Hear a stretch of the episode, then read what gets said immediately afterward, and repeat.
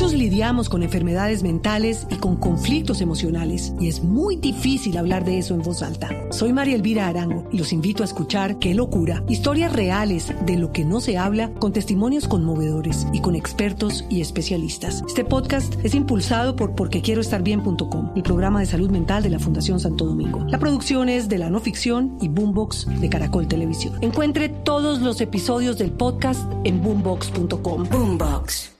¿Por qué no hablamos de panorama electoral?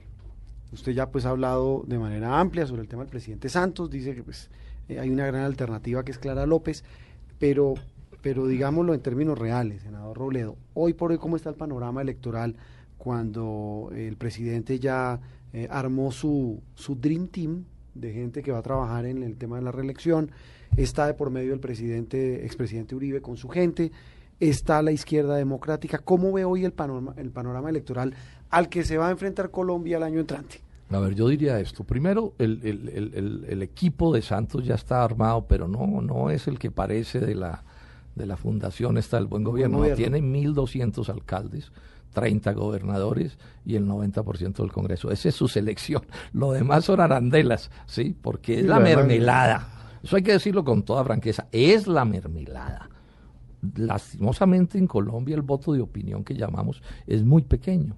Entonces digamos que eso. Sin embargo, todavía hay dudas. Yo diría que lo, lo, yo diría que lo principal hoy en la política en Colombia es que pareciera que todo está resuelto para el año entrante, pero no lo está tanto, mire usted. ¿Por qué?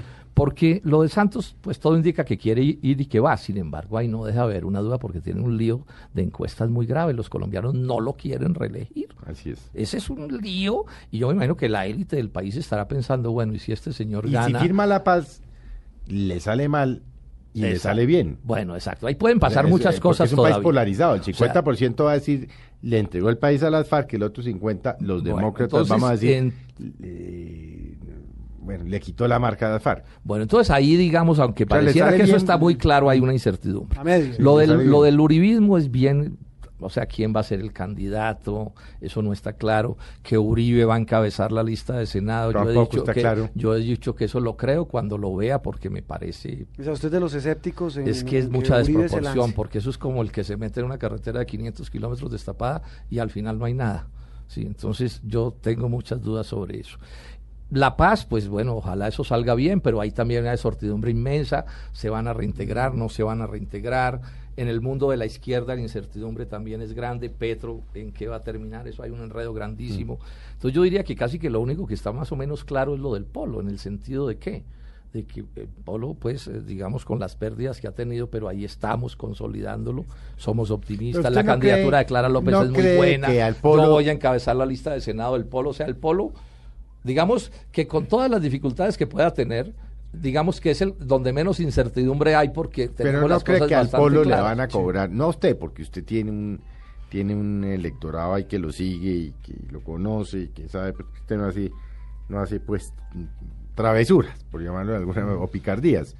Pero, por ejemplo, la doctora Clara no cree que en un momento dado le van a cobrar haber trabajado con Samuel. Se lo cobran porque se lo cobran. Yo no dudo que en la política, pues, pasan y cobran de todo y dicen de todo. Pero yo soy optimista en que los colombianos cada vez entienden mejor una cosa que es la clave. Es que yo diría que la única opción de cambio que tiene Colombia hoy es el polo y lo que el polo pueda armar a su alrededor, porque nosotros estamos tirando una política de convergencia nacional que inclusive está llamando no solo a lo que ha sido, digamos, tradicionalmente los fuertes de la izquierda, campesinos, estudiantes, indígenas, obreros, sino que estamos invitando a ese empresariado que está siendo arruinado por el libre comercio.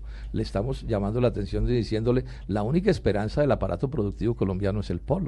O sea, si esto sigue en manos de los Juan Manueles, aquí no va a quedar nada. Y ya han encontrado eco. Y hemos encontrado eco y somos optimistas. O sea, que lo, que yo pienso, Felipe, es que el polo eh, está en un proceso de consolidarse y de, y de y de, tener una fuerza con nosotros que es capaz de entender que cosas que pasen y que no han debido pasar no afectan, digamos, los aciertos del polo. Si uno pone en, en una balanza digamos, eh, los aciertos del polo y lo que pueden ser los errores o delitos incluso de dirigentes del polo yo creo que nuestros aciertos pesan un montón y eso la gente lo está entendiendo. Y la necesidad de que haya en Colombia una fuerza de izquierda democrática que no dependa de los vaivenes, ni de, ni de personalismo, ni de cosas, sino un partido que dure, no sé, para siempre y que busque cambiar una, este una hipótesis política, ahora que usted mencionó el tema de qué va a pasar en, La Habana.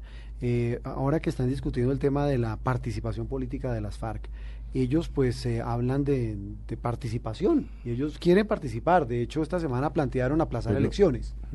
Eh, si alguien de las FARC dice, oiga, yo me quiero meter al polo, ¿ustedes lo reciben?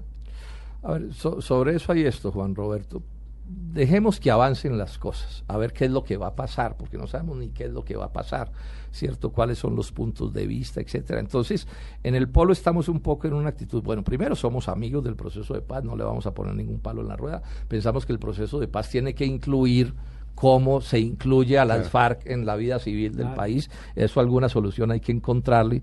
Y vamos a ir viendo cómo, cómo sucede. De momento estamos muy dedicados a esa a un poco como, como decía alguien en, fútbol, ¿no? A no depender de otro marcador, de otro resultado. O sea, el polo está dedicado a, como la selección. exacto, a lo nuestro. Ahora, veremos, depende de cómo se muevan las cosas, qué termina, qué termina sucediendo y vamos a ir tomando decisiones. Pero, pero usted personalmente lo ve viable o no?